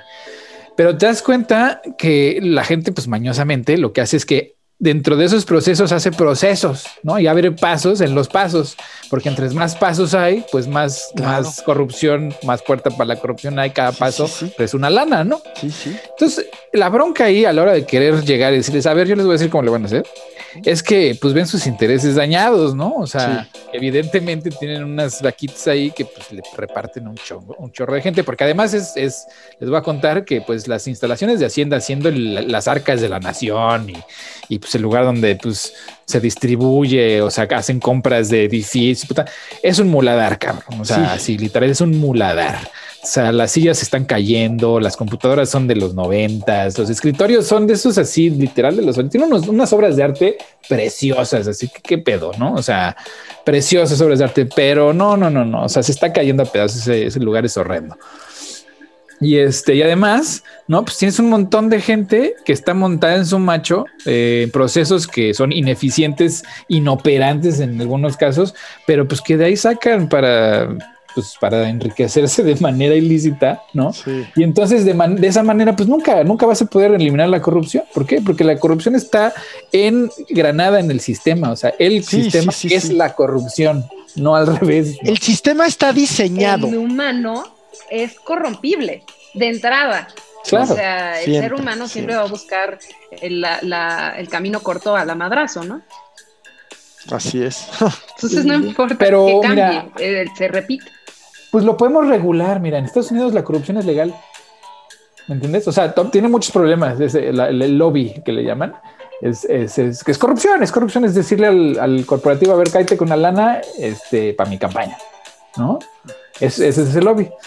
Eh, es legal, pero pues, es mejor que yo sepa que ese cabrón, ¿no? Le está dando ExxonMobil una lana y yo sé que yo estoy votando por ExxonMobil, ¿no? Que, que, que, Salgado Macedonio o el pinche Basuritas o el Peña Nieto estén recibiendo lana de quién sabe quién chingados, ¿no? Por abajo del agua, Este, y además de, compañías que para venderla, para el país. Con el narco, pues para, para que los dejen operar con. O sea, e, es una bola de intereses oscuros que pues, nadie tiene nadie tiene conocimiento. En cambio, cuando lo tienes aquí al, al, público, pues bueno, sí, todos son unos corruptos de la chingada que van a hacer su labor para ayudar al corporativo que les está pagando la campaña. Pero yo ya lo sé, por lo menos, ¿no? Y puedo irme con Alexandria, que digo, ah, pues esa vieja pues recibe donaciones del público, no recibe donaciones del corporativo. Y pues ya votas por eso, si quieres. Híjole. Pues, híjole, sí. Es muy complicado, ¿no? Eh, este, pero bueno, eh, eh, nada más como regresando un poco al tema de los NFTs, que está súper interesante porque además, no sé, Héctor, eh, cuándo comenzó esta, esta tecnología. La verdad es que no sé exactamente cuándo empezó, pero el boom fue hace poco menos de mes y medio, dos meses me parece, que se subastó, que se subastó la obra de Blip o Blepe, ¿no? Con B-E-E-P-L-E, -E, Blip este, y bueno, fue todo un suceso así espectacular porque este cuate eh, hizo una, un NFT juntando todos, todos, todos los archivos de, que ha generado de ilustraciones. Eh, más o menos durante 13 años, él es un ilustrador eh, digital y juntó todos en un solo documento y entonces lo subastaron y en la subasta se vendió en 69.3 millones de dólares, ¿no? Se llama 5000 días es una cosa de locura y definitivamente pues nos está abriendo una, una nueva manera de consumir la cultura pop porque además está muy de la mano con este con esta corriente artística en el lado artístico, ¿no? Eh, digamos la manera en la que la que nos va a abrir un nuevo camino a los artistas, ilustradores, diseñadores gráficos, toda, toda la comunidad e interesada en la comunicación visual, cómo podemos ahora también manejarnos desde un mundo este, libre de este sistema etéreo, ¿no? y, literal. Y generar una comunidad. déjenme rápido, les digo o les quiero decir que cómo se entiende el, token digital, ¿no? Desde la perspectiva de un abogado, pues es un certificado de propiedad, eso es, el token digital es un certificado de propiedad, pero a diferencia de los que conocemos de siempre, estos son sobre activos virtuales, ¿no? Por, eso este tema de, de fungible. Lo fungible es lo intercambiable, lo no fungible pues no es intercambiable por unidades básicas como el dinero. Entonces, estas cosas son certificados de propiedad porque como, bueno, un poco como, como yo comencé a aproximarme, fue una conversación con Héctor, sobre qué pasaría si le tomas una foto, pensemos a la Mona Lisa. Bueno, pues eso, con la mejor cámara y luego eh, traes a Shanti para que lo reproduzca con exactitud, pues es perfecta, pero nunca será la Mona Lisa de Da Vinci. Entonces, lo que hace eh, el, el, el NFT lo vuelve un activo inimitable, eso es lo que hace, inimitable en el mundo digital y ese activo puede ser comprado y vendido como, como cualquier cosa, pero no tiene forma, no es tangible. Ese es, ese es el, ¿no? Pero sí es un objeto. Sí lo es. yo creo que es. es, un asset, un activo. El salto que necesitábamos para eh, eh, para darle autenticidad a las obras digitales, ¿no? Porque aunque tú puedas em, decirle a alguien, eh, incluso te doy el archivo PSD de Photoshop, ¿no? Este, y, esto eh, es, tú tienes el, original, em, ¿cómo cerrabas la, posibilidad de que se repita y que, que tengas, digo, esto lo, lo, pregunto como voy conformando la, el cuestionamiento, pero ¿cómo te aseguras o ahí cómo funcionaría el tema de derechos de autor con los NFT, por ejemplo? O sea, ese es todo un mundo nuevo que se va a abrir, legal.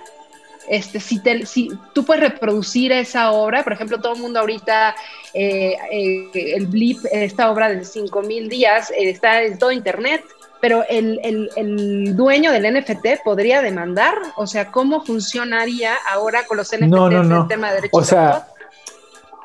Tú puedes, tú puedes crear tu NFT y ese es un objeto, ¿no? Ya. o sea, tu taza, esa, esa taza, la foto de la taza de Shanti es un objeto ahora. Ya. Yo la puedo agarrar y producirla en millones de lugares, pero ese, ese objeto, ese archivo único, no, lo, no puedo decir que es mío, ¿me entiendes? O sea, el, porque es, sería, sería una obra original de Shanti con su taza, ¿no? O sea, es, la obra original. Ahora, si yo agarro esa obra original y te pinto bigotes y la hago NFT, ahora es otra obra original. Yo que usé como, yo usé como base la tuya.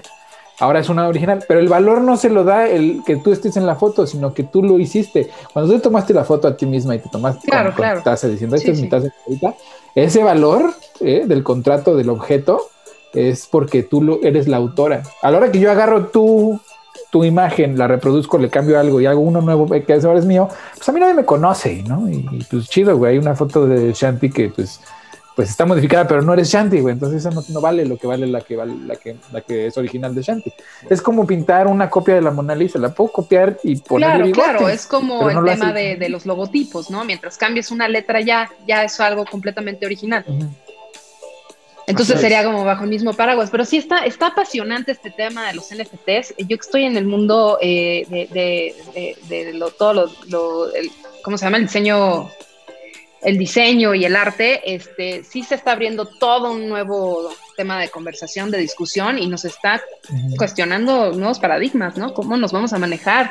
¿Hacia dónde ir? empezar a comprar o no criptomonedas, ¿cuál compras? ¿Cómo le haces? Este, ¿Será lo más ético o no? Eh, está tentando muchas discusiones interesantes este tema de los NFT. Sí, no, y mira, por ahí dicen que el mejor momento para comprar criptomonedas era ayer y el siguiente mejor momento es hoy. ¿no? Es lo que dice. Y este, por ejemplo, Ethereum, ahorita que preguntabas cuándo empezó y cómo empezó, pues empezó en el 2015 valiendo 50 centavos de dólar. Ok, uff. No, no tiene mucho. No, tiene mucho. Época de ver. Exactamente. Triple aguacate. Oye, ¿y los NFTs, Héctor, eh, cómo empezó? Los NFTs, eh, Ethereum es el que empieza haciendo estos contratos únicos que son intercambiables con su moneda que es el Ether. ¿no? Y entonces así fue como, como encontraron un uso para una moneda, que Bitcoin es lo que no tenía, ¿no? O sea, no, había un uso real más que gente que estaba experimentando.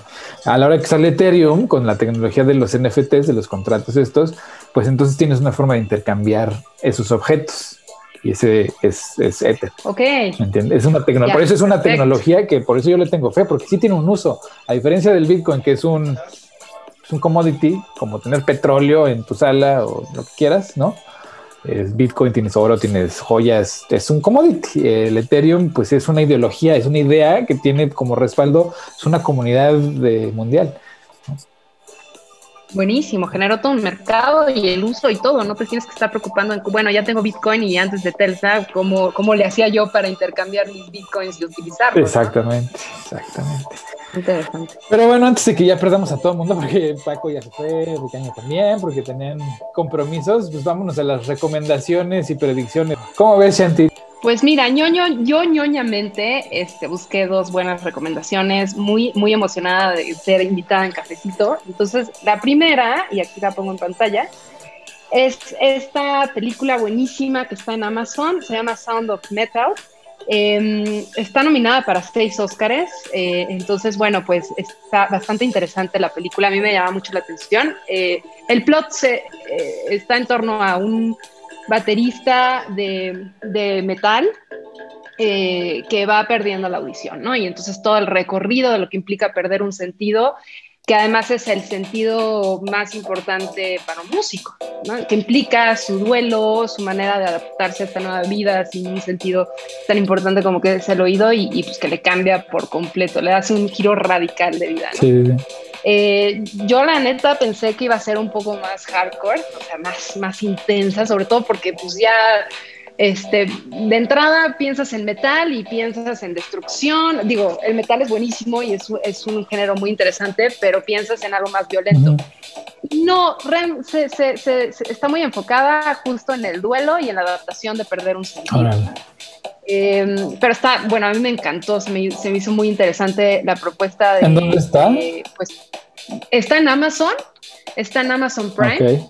Em, eh, y bueno, pues toda la parte también de la edición, de cómo te meten al mundo de él perdiendo los sentidos. Entonces es toda una experiencia auditiva muy, buena. Y, es, y eso es metalero, el, documental es metalero, ¿no? O sea, el, es que no. No, no es metalero. O sea, por, eso, por eso yo te decía, yo, yo tenía esa expectativa, ¿no? De que iba a ser como más hardcore, más metalero.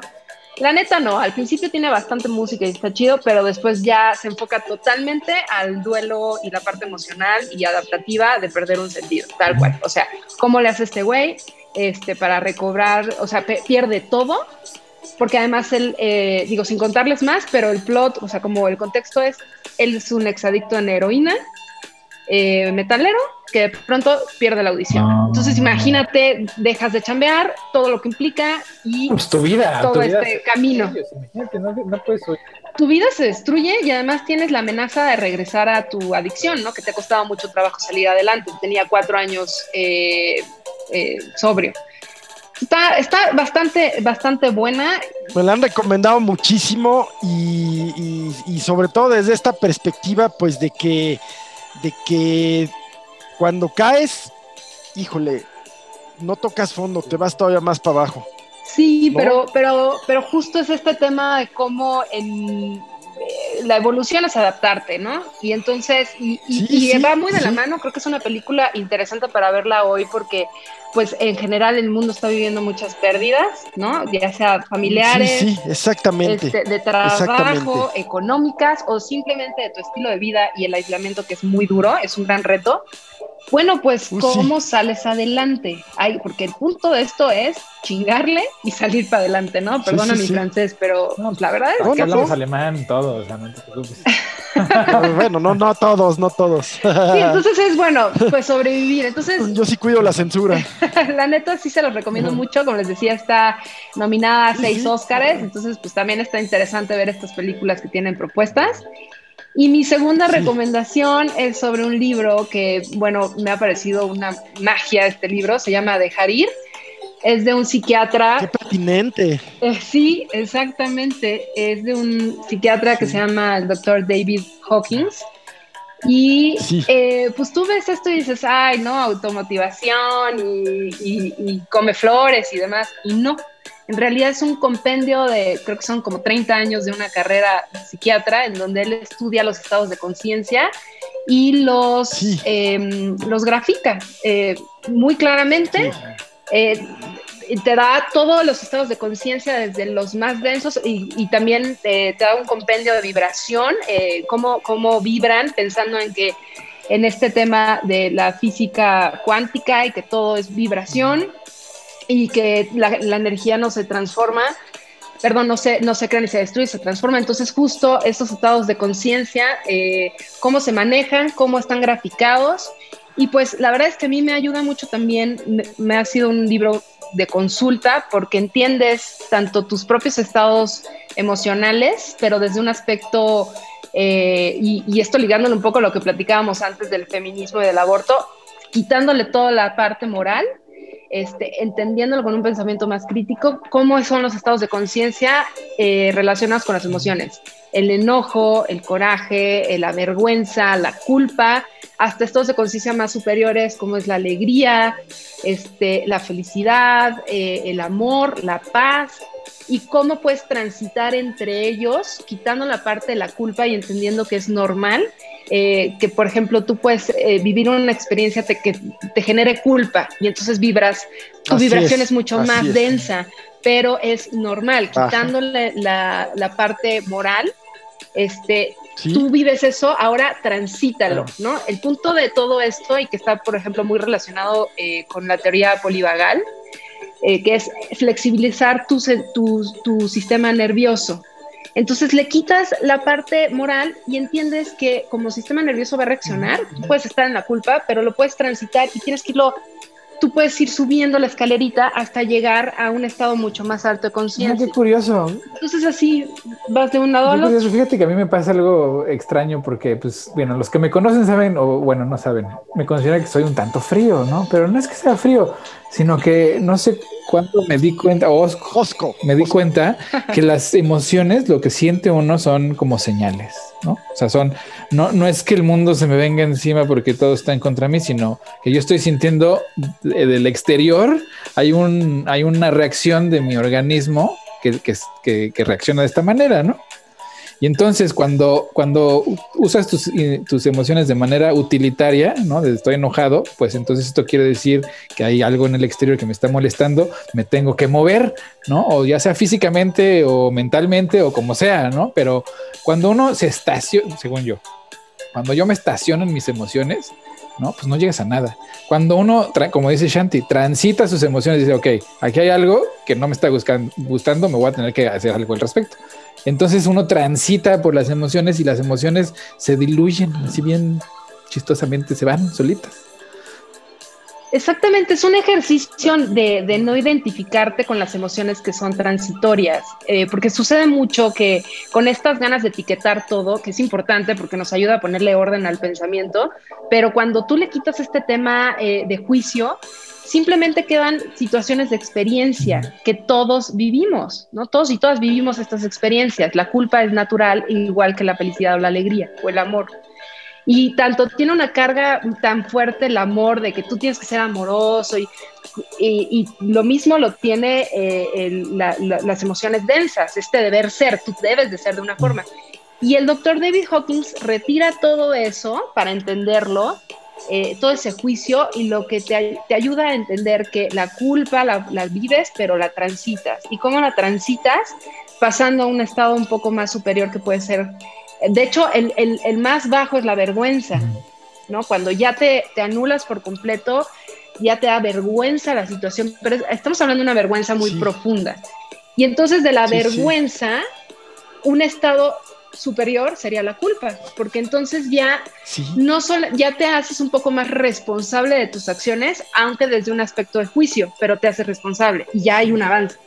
Y así, y así, y así. Entonces, por ejemplo, eh, el punto de quiebre entre las emociones eh, más o los estados de conciencia inferiores hacia ya un estado de conciencia superior es el coraje. Y el coraje va después de la ira. Entonces, tú tienes mucho enojo y ese enojo es efervescente, ¿no? Es un enojo que puede ser destructivo. Y es justo lo que yo veía en este tema de la, del, del 8M, ¿no? Hay mucha ira, hay mucha ira social, pero cuando hay ira, este, se anula un poco este pensamiento crítico, entonces te vuelves moneda de cambio. Pero el siguiente paso es el coraje. Entonces el coraje es una energía que te motiva a, a accionar desde un aspecto más constructivo y ese es el punto de quiebre entre las, los estados de conciencia inferiores y los estados de conciencia superior. Entonces, cuando tú sientes este coraje, pensado como puede ser valentía o puede ser como una acción, no tanto el coraje relacionado con el enojo. Sino que te sientes empujado a. Exacto, que te sientes empujado a hacer algo, entonces ya puedes entrar a un estado superior de conciencia entendiendo que tus acciones son, tus emociones son tu propia responsabilidad, porque es la manera en la que tú interpretas tu contexto y el mundo y que puedes transitar entre ellas. Entonces ya no te defines como yo soy una persona que tiene esta culpa o yo soy una persona eh, que vivió esto y entonces estoy muy enojado. Puedes transitarlas. Y también lo que dice este, este libro muy interesante, repito el nombre, se llama De Harid, es que eh, todo es dinámico. Eh, entonces, incluso contactando al estado superior más alto de conciencia, que si no mal lo recuerdo es la paz, porque ya estás como en una unidad con el todo, eh, más allá de un contexto religioso, simplemente en una unidad, puedes volver a bajar y de pronto te cae un golpeazo y estás en la culpa de nuevo, pero ya lo entiendes. Entonces está muy interesante, la verdad se los recomiendo muchísimo. es un poco denso. Sí, sí, sí, es un poco denso, pero bueno, sobre todo para este contexto de pérdidas y duelos que estamos todos y todas viviendo, de verdad lean este libro porque no solamente te puede ayudar en tu, en tu entorno individual y personal, sino también entender el mundo y entender a tus familiares, ¿no? Y a la gente que te rodea. Súper recomendable. Qué buena recomendación, San, de verdad. Fíjate que, pues, no solo estas pérdidas y duelos, sino en general, pues ya lo dicen las, las grandes verdades del budismo, ¿no? Que es el apego el que nos hace sufrir. Y el tema que mencionan ustedes de las emociones, pues igual, eh, de una manera u otra, el cuarto camino, Gurdjieff, Uspensky, tal, nos hablan, pero luego más adelante el propio Jung, de identificar nuestras emociones y no engancharnos con ellas, ¿no? Eh, bien lo dices, este, eh, no, no identificarnos, no soy la emoción, la emoción es transitoria, la emoción pasa, es temporal, pero la verdad es que sí hacemos de esas emociones nuestra vida, es decir, es enojón, no es indirecta, mi hueso. No, es enojón, es, este, este tal, no huye de las cosas, o es evasivo. Sí, es, es. No es genioso y no es indirecta. Es molón, sí es indirecta. ¿No? Pero bueno, qué, padrísimo. Pues mis recomendaciones, fíjate que haría una recomendación de una película de Netflix. Esa que recomendó San me la han recomendado muchísimo. Hoy mismo, eh, hoy mismo la vemos aquí con Rosario. Y eh, la que yo les quiero recomendar es una, una película que está en Netflix. Les mencionaba que en inglés se llama Ron. En español me parece que se llama Corre, Corre, porque también está como Mamá te quiere, ¿no? El caso es que, pues también es una película, yo la vi porque apareció como sección suspenso misterio. sea vieja, ¿no? Y en realidad es un súper, no, no creo que sea vieja, ¿eh? yo no, creo es que nueva, a lo más hay una es nueva, sí. se llamaba así. No, no, no, esa de Ron, la que dice sí, ya sé cuál es, pero no, esta es nueva, es una, una actriz muy buena que se llama Sarah Paulson, muy buena. Y básicamente, pues es una, una señora que tiene una, exactamente, esa, esa película Ron Corre, esa, eh, es una señora que tiene una hija em, eh, prematura y llega a un tratamiento de emergencia y bueno, pues luego es la vida de, de la niña, ¿no? Pero justamente sobre el tema de los apegos, sobre el tema de eh, sentirnos necesarios para otros, pues esta película. En las otras recomendaciones, pues el Centro de Estudios Baltasar Gracián, como siempre, los invita este lunes la breve historia de la Segunda Guerra Mundial. De verdad, una manera bien diferente de abordar la guerra, no, no es la típica historia contada, que si Hitler, que si no. Sí, pero a partir de sus causas y sobre todo, pues de pensar qué lleva a las personas a una convicción, ya no moral, como ustedes bien lo dicen, San, eh, a una convicción en su alma, en su espíritu, de matar a alguien que ni conoce, que ni le ha hecho nada, que no hay un agravio personal, vaya, nada, ¿qué lo lleva? Una visión de verdad diferente, como las tratamos en el Centro Gracián, a partir de las emociones. Y el martes, invitadísimos, no solo Aspichan, por supuesto, pero están invitados todos a Cerebros del Futuro, Transhumanismo. Eh, las inscripciones, tema de Super Hoy Mañana. Las inscripciones en www.gracian.com.mx y que nos presenta la semana, pues dos grandes temas. Eh, ya, en, ya en Cafecito hemos tratado de trascender las fronteras. Primero eh, viene eh, el, Tribunal Electoral obliga al INE a emitir una nueva resolución sobre el tema Salgado, insinuándole o indicándole que valore si la revocación de la candidatura es, es una sanción, em, le dice una sanción eh, congruente con la gravedad del caso, ¿no? Entonces le da dos días. Súper tema para la semana, por supuesto. Y trascendiendo nuestras fronteras, a mí me parece que el tema Ucrania-Rusia pues también trasciende, los regionales, ya como, como la respuesta. Hay quien dice que en cuatro semanas explota la guerra. Sí, yo creo que es el pulso de, Vladimir Putin ah, o la respuesta real al, pues, a las calificaciones que hizo el presidente Biden sobre él y también ya irle midiendo pues eh, la fuerza real o la capacidad de respuesta que pueda tener la propia Europa desvinculada de Estados Unidos y los propios Estados Unidos, ya veremos, ¿no?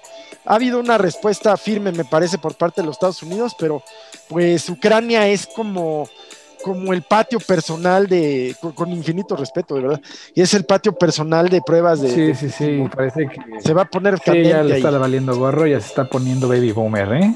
Sí creo, sí creo, de verdad, que ese lugar y, el sur de China pueden ser los detonantes de la siguiente. Sí, yo también, sí, sí creo. O sea, se nos olvida, yo soy hijo de los boomers, pero soy esa generación que vivió con el terror a, la, guerra nuclear, los ochentas, no tanto como los setentas, pero si se fijan ustedes, la literatura, el cine está llena de, ese terror a la guerra nuclear. Lo que les quiero decir es que se nos olvida que esas ahí siguen, ¿eh? Y sigue el botón rojo. hay más, hay más países que las tienen. Eh, Pakistán, India, Israel parece que Irán, Norcorea, en fin, se nos olvida que ahí sigue y que, y que son más destructivas no, que, que nada. repetimos los ciclos eh, nada más que exponenciados, ¿no? Ahorita estamos en el mismo punto, ah, ahorita para mi recomendación, ¿no? Yo, yo les voy a recomendar en, en HBO Max, hay un documental que pues no les voy a decir que está bellísimo porque no lo está, se llama Apocalypse War, eh, WW1, o sea, la Primera Guerra Mundial, pero lo que hicieron está muy interesante, ah. es una producción franco-canadiense en donde aceleraron la cinta un poco para darle un movimiento más natural y le pusieron color y sonido a, todas las imágenes este, recopiladas de la Primera Guerra Mundial, lo que le da una sensación de realidad que las de blanco y negro que se ven así como pinches marionetas que se mueven en chinga, pues no, ¿no? Entonces, te das cuenta del grado de... O sea, no, no que te des cuenta, ya lo sabíamos, pero eres testigo del grado en el que el ser humano vale cero, cero, claro. cero gases. O sea, deja tu mostaza, o sea, estaba, había una variedad de gases este, asesinos de hiperita de lo que, o sea, los horribles. Los, soldados, pues ya deja tú el estrés postraumático, o sea, la vida de estar como perro oliendo a ver si no huele a No, en la guerra de las trincheras, ¿no? O sea, que pensando que iba a durar muy poco tiempo, terminaron como, perdón, pero como ratas escondidas, llenos de enfermedades. El tema propio de, las ratas, el tema de las ratas, el terror que les causaba, la rabia que les transmitía. la, mecanización de la muerte, porque pues eran tácticas, llegaron los, los austrohúngaros con tácticas de, de, ¿no? De enfila todos, así marchando de caballería, y, así, y como aplanador así, pero a todos. Sí, claro. La ametralladora, los tanques, el uso de gases, sí, una, guerra de las ¿eh? ofensivas este, de los aliados, este, tiraron como 20 millones de casquitos este, de, artillería, o sea, días, semanas de artillería cayendo sobre las calles de los alemanes. Y lo más curioso que los veías luego, así como en días de Navidad, Año Nuevo, ¿no? Ciertos armisticios que se juntaban los soldados a jugar soccer, a, compartir la cena, ¿no? Pero imagínate qué cabrón, ¿no? Ese, ese sentimiento de, que no ves al otro, al que quieres, al que odias y que lo quieres matar. el momento en que lo encuentras, te das cuenta que son uno mismo, ¿no? Y después los oficiales los tienen que separar porque pues ya estaban como haciendo migas. Pues es difícil convencer a alguien de que mate al cabrón con el que acaba de compartir el pan, ¿no? así es, así este, es. No, no, no, el simplemente darte cuenta, no, Shan, de que hay un ser humano enfrente. Híjole. Hay un libro eh, sin novedad en el frente que cae un soldado alemán y uno francés eh, eh, pues se matan, se tratan de matar, muere el francés y el alemán le saca la cartilla de identidad y tiene la misma profesión que él. Tiene igual una esposa y una hija que él, ¿no? Sí, e, es, es trágico y además este también uno en este contexto de la pandemia que pues todos decimos ay qué, qué cosa qué tragedia pero híjole nosotros no hemos vivido no hemos vivido lo que es eh, una destrucción total de tu de tu ciudad. Porque además de la guerra, hay una pandemia. Exactamente todo dar durante la guerra, que era justamente traída por los soldados a donde quiera que Así es. Y que fue espantosa, o sea, se moría la gente pues peor que ahorita, ¿no? O sea, deja tú la guerra. Sí, creo que hubo 40 millones de muertos de la, de la llamada que les enfurece mucho española. influenza española. ¿Y cuál es tu recomendación? Esa, pues la, se llama, en HBO Max, se llama Apocalypse ah, World War One, ¿no? Entonces, qué buena recomendación. Es una serie, creo que tiene seis capítulos, eh, bastante intensos, o sea, no, no, no es así el documental live de ay, los héroes. No esperamos que tú veas algo así. las causas de la guerra, la Primera Guerra Mundial son de risa, o sea, de verdad, una mamá. Y cómo se alargó tanto, de verdad. Pero bueno, nada más como, como paréntesis de lo que estás platicando, también qué interesante ver cómo lo que estamos viviendo ahorita no es, se repite, porque en esa época, después de la Segunda Guerra y todo lo que sucedió, pues surgió la radio, ¿no? Y fue este medio de comunicación eh, masivo que unió a la, a la gente. Entonces ahorita lo que estamos viendo con, los medios de comunicación digitales, las redes sociales y demás, se ha repetido. el ciclo. Es el ciclo. estamos aprendiendo de esto, ¿no? Ahí dejamos la duda. Y la segunda recomendación que les quiero dar antes de, despedirnos es, y es una recomendación muy chafa, pero es que, o sea, es de esos gustos este, pecaminosos, pero que además sí te dejan, si lo ves con, si lo ves con ojos de análisis, está bien. Está bien, dinos que te gusta Dawson's Creek, no importa. no, pero eso es too much. no, hay una serie en Hulu, de los que tengan acceso a Hulu, que está bien bizarra, muy extraña. Se llama Married at First Sight, matrimonio a primera vista. Es un reality en donde la gente se va a casar, pero se conocen en el altar, ¿no? Y luego lo siguen semanas después, ¿no? Pero lo interesante son, o sea, la gente que va a este tipo de realities por los Estados Unidos es gente muy desesperada, ¿no? Muy desesperada. Por ejemplo, había una pareja en donde la chava, 27, 28 años, pues era una chava de eh, origen afroamericano, cristiana, virgen. Entonces, imagínate el otro güey así de... Órale, no, no, no. Qué problemón. y luego otra, otra pareja de inadaptados que pues ya sabes, es que yo creo que, o sea, Dios no hizo a alguien para mí, porque pues nadie me quiere, ya sabes, ¿no? Así, una pareja de inadaptados y los juntan, ¿no? Ya sabes que los reality son expertos en juntar a gente que pues que no son match. Según ellos, la lógica del show es que hay un equipo de expertos que van, dependiendo de la personalidad y los gustos y la verdad, unen las parejas para que sean exitosas a primera vista. Pero, pero realmente se nota que es lo contrario. Sí, es generar polémica. Ajá, que no se van a hallar bien, que van a, o sea, que van a sufrir durante todo el proceso, pues para generar este, este ambiente de escándalo, ¿no? Pero la gente que está metida en estos shows, pues la mayoría no se da cuenta de ese, de ese rol, ¿no? Y sí lo sufren, entonces es bien interesante ver esta dicotomía entre el, el, chavo que le dices que, güey, ¿cómo te explico que seas virgen a los 27 años? Es un pedo, o sea, es una bronca mayor. Y la otra, ¿pero por qué? O sea, ¿por qué no puedes entender que yo en mi cuerpo y mi respeto? O sea, sí, no, el otro le dice, sí, no, no, yo entiendo eso, pero enseñar, güey. O sea, yo tengo 32 tantos años. Yo no estoy ahorita para enseñar a alguien que emocionalmente no está preparado. Porque aparte, si es que no estoy preparada todavía, tiene que pasar. O sea, ¿no? O sea, total que, que nunca pasó, ¿no? Yo nunca pasó.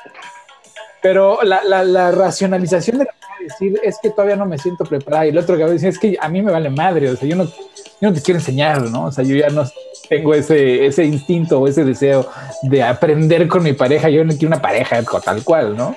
Y, ese, y, ese, y esa falta de entre la, la, chava y el chavo, de que el chavo no la quiere ofender, obviamente, pues, lo dice con palabras Muy, muy suaves, y la chava que no entiende que por qué está siendo discriminada, nada más porque es virgen, ¿no? Sin entender que pues, el chavo no quiere, así, no quiere, y ya, ¿no? Entonces, el show es sí pecaminoso y con una, un plot horrendo, pero como experimento social de ver a la gente que ya no tuvo otra opción, ¿no? Porque se siente ya, no, que esta es, la única manera en la que ellos pueden acceder. No sale ni en feria, solo en este documental. Ajá, no, no, está cañón. O sea, sí se ve así muy raro, muy raro esa necesidad. Es que yo sí quiero que funcione. No mames, lo acabas de conocer, güey, hace una semana. Sí, así de, a ver, tranquilo. Oye, se escucha buenísimo, lo voy a ver. Sí, sí está pecaminoso. Se llama Married at First Sight. Dirty Little Secret. Y eh. para seguir en la semana aquí en Estados Unidos, pues hay un par de temas, ¿no? Está primero el del control de armas, que Biden ya amenaza con imponer una orden ejecutiva para eh, prohibir la venta de armas de asalto, no la venta de armas en general, sino las armas de asalto. Las armas de asalto se despenalizaron durante la era Bush, ¿no? Ahí fue donde, donde decidieron que pues, los juguetes de guerra pues, también eran para jugar en casa. Este eh, eh, amenaza a Biden con, una orden ejecutiva, lo que le puede pegar de manera negativa, sobre todo en las áreas más, más este, rurales, que pues ahí es cultura, ¿no? O sea, ahí sí. Sí, sí, sí, sí. Sí, el tema del amor por las armas en Estados Unidos es histórico. Y en las áreas rurales, bueno, no se diga, ¿no? Es, un, paso de, ¿cómo se dice? Un rite of passage que le dicen o sea, te enseña a tu papá a tirar, cabrón. Y, es ese recuerdo así. Como una tradición. Está muy ligado. Exactamente.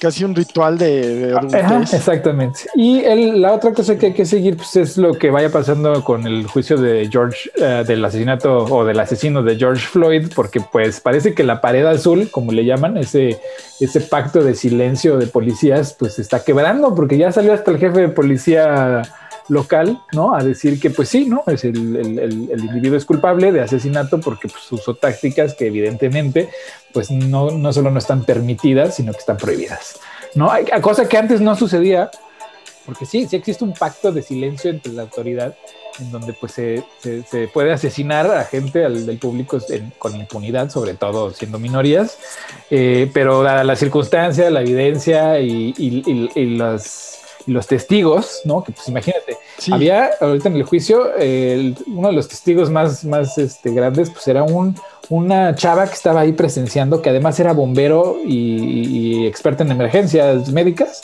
que le decía al policía, déjame ayudarlo, y el policía no la dejó, ¿no? O sea, ella le decía al policía, déjame ayudarlo, se está muriendo, lo vas a matar, y el otro le, valió madre, ¿no? Eh, y así, ¿no? Una, había un, mundo de gente, además del video, que pues, evidentemente estás viendo ahí cómo, cómo, el señor está luchando por su vida, y el análisis de los peritos, donde se, hay fotos donde el, el pobre, la víctima de este homicidio, pues con los puños de los dedos se empuja, o sea, se empuja de la llanta para poder respirar. O sea, se, nota que, la necesidad era evidente, pues, ¿no? Que la, intención, pues a lo mejor no era matarlo, pero sí era dañarlo, este, o sea, someterlo, someterlo muy, muy violentamente, ¿no? Sí, sí, con odio, ¿no? O sea, porque las esposas, para eso, para eso se usan las esposas, para inmovilizar al, individuo. Una vez esposado, pues es. indefenso, está fuera, este, estás fuera de peligro. Entonces, inmovilizarlo, además de las esposas, pues es un acto eh, de violencia intencional. Entonces, yo creo que, pues, dependiendo, ahora sí que dependiendo de la sentencia, esto puede ir para bien o para mal. Porque si la sentencia es menos de lo que la sociedad espera, pues revienta, ¿no? el, el, la ira social, el, contexto social, pues revienta.